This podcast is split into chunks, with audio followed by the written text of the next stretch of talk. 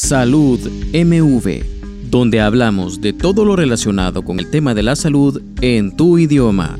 Presentado por el doctor Carlos José Gómez. Sé que te puedes hacer la idea de un día en el que te despertaste tarde y por lo cual no pudiste desayunar en casa. Entonces compraste un pan dulce y un café antes de empezar el trabajo almorzaste con tus compañeros a la hora del almuerzo, todo normal. A media tarde te diste un gusto porque todo pintaba que llegarías noche a la casa a cenar y como previstes con tu tercer ojo, llegaste con hambre por el tráfico que se te hizo eterno.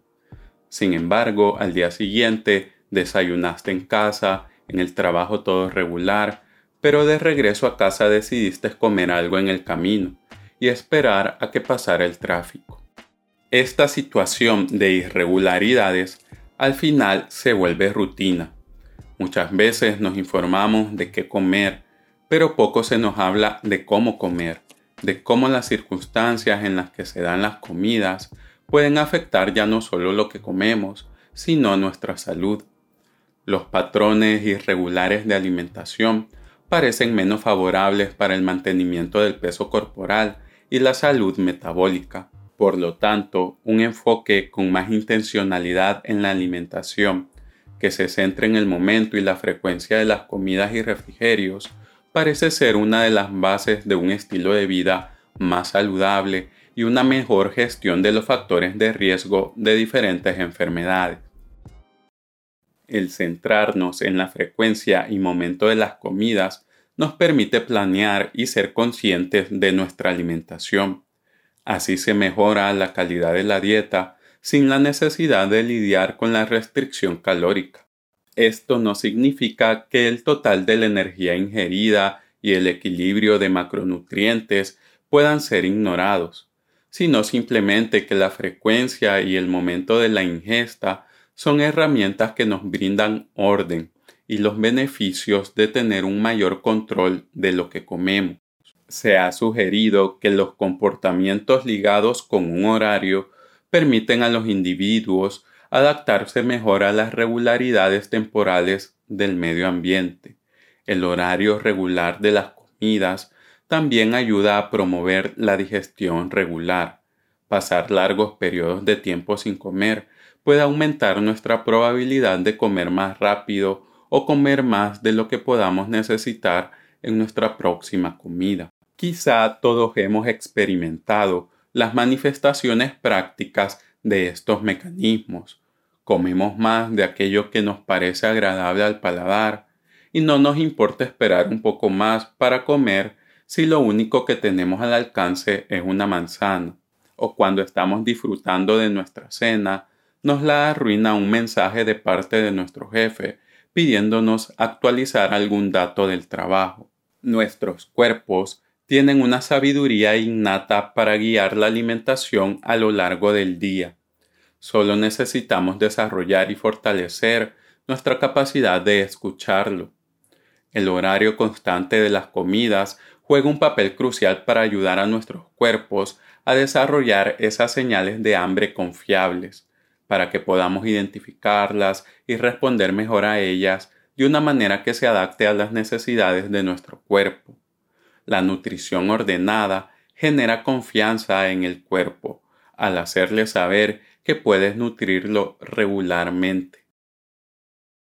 Para desarrollar un enfoque intencional para comer que se centre en el momento y la frecuencia de las comidas como base de un estilo de vida más saludable, existen varios aspectos que podemos tener en cuenta.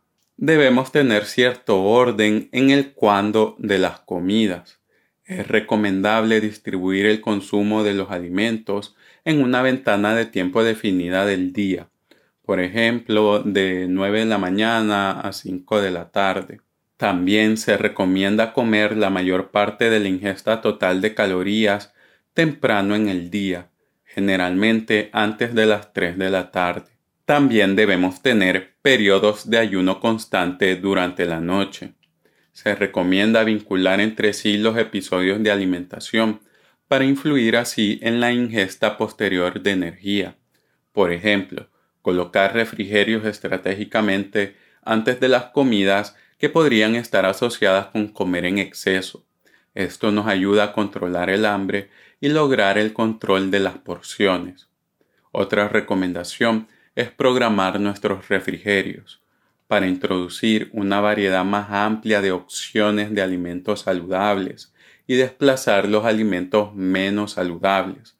Cuando nuestros refrigerios no están planeados, es probable que terminemos comiendo algún producto empaquetado.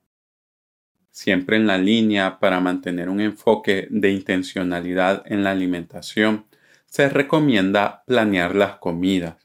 Para enfrentar la presión del tiempo, la simplificación de las comidas y decidir con anticipación los alimentos que se comerán en los próximos días, parece una solución para equilibrar las demandas de la sociedad actual y reducir las barreras que enfrentamos a la hora de adoptar prácticas dietéticas saludables. La planificación de las comidas se ha asociado con una mejor adherencia a las recomendaciones nutricionales y una mayor variedad en los alimentos ingeridos. Así, planificar elimina la indecisión, permitiendo que tomemos menos malas decisiones vuelve la preparación de las comidas menos estresante, a la vez que reduce los desperdicios y ahorra tiempo y dinero. Esto no tiene por qué ser algo demasiado estricto que le quite el placer al comer. Al contrario, la organización debe ayudarte a disfrutar de los alimentos, a comer tranquilo, a comer con tiempo, a comer lo que te gusta a no aguantar hambre y que no sean las influencias externas las que marquen tus comidas. Recuerda que la estructura debe jugar a tu favor y ser muy rígido puede ser contraproducente. Adquirir habilidades culinarias es un paso que debemos dar para mejorar nuestra relación con la comida.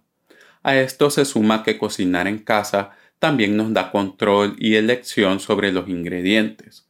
Es más fácil evitar los alérgenos alimentarios problemáticos e incorporar ingredientes que apoyen dietas específicas si tenemos necesidades particulares, como las dietas bajas en carbohidratos, las dietas veganas, sin lácteos o sin gluten. Cocinar de 4 a 7 veces por semana y la preparación más frecuente de comidas a partir de ingredientes básicos se ha asociado con una mayor ingesta de frutas, verduras, fibra, folato y vitamina A, y una menor ingesta de grasa en los jóvenes. Por lo tanto, la preparación de comidas caseras se promueve cada vez más como una estrategia para mejorar la calidad de la dieta y prevenir enfermedades. Tampoco podemos ignorar cómo la sociedad regula los tiempos de alimentación las personas tienden a comer en un horario regular y en franjas horarias sincronizadas, es decir, en horas compartidas con otros según aspectos sociales, como el trabajo o los estudios. Esto no es necesariamente malo. El coincidir en sociedad con horarios de alimentación puede jugar a nuestro favor, dado que propicia la coordinación temporal con los demás, sea porque es el tiempo que tenemos libre, porque comemos con algún colega o no nos perdemos una comida familiar. Sin embargo, los horarios de trabajo, la estructura urbana y el coordinar la alimentación en compañía también puede dificultar el orden propio de las comidas. Entonces debemos valorar que los constructos sociales están ahí y no podemos ignorar sus efectos a la hora de tratar de añadir algún orden en nuestra alimentación. Aparte de los aspectos del comportamiento, el ser organizado nos ayuda a que nuestra alimentación se coordine con nuestro funcionamiento biológico. Los ritmos circadianos del cuerpo están controlados por el reloj central ubicado en el hipotálamo pero también por relojes en los órganos periféricos. Así, aunque el reloj maestro está fuertemente regulado por la luz, los relojes periféricos también responden al suministro de energía, y la restricción temporal de los alimentos pueden restablecer los ritmos genéticos del reloj biológico. Entonces, tiempos inusuales para comer pueden producir una interrupción en el sistema circadiano y tener serias implicaciones para el desarrollo de enfermedades cardiovasculares, la diabetes tipo 2 y la obesidad. También el almuerzo tardío, aquel que se realiza después de las 3 de la tarde, se ha asociado con dificultades en la pérdida de peso, principalmente en aquellos portadores de una variante genética en la perilipina, proteína presente en las células donde se guarda la grasa. A la vez, el almuerzo tardío tiene un efecto perjudicial sobre la diversidad y composición del microbioma, mientras la cena tardía, aquella que se realiza dentro de las dos horas antes de acostarse, disminuye la tolerancia a la glucosa, el gasto de energía en reposo y la oxidación de carbohidratos. Si te ha gustado esta información, sígueme para no perderte de mis publicaciones. Si quieres información más detallada, te dejo el enlace en la descripción. Estoy feliz de contribuir a que la información en salud sea de libre acceso en Internet.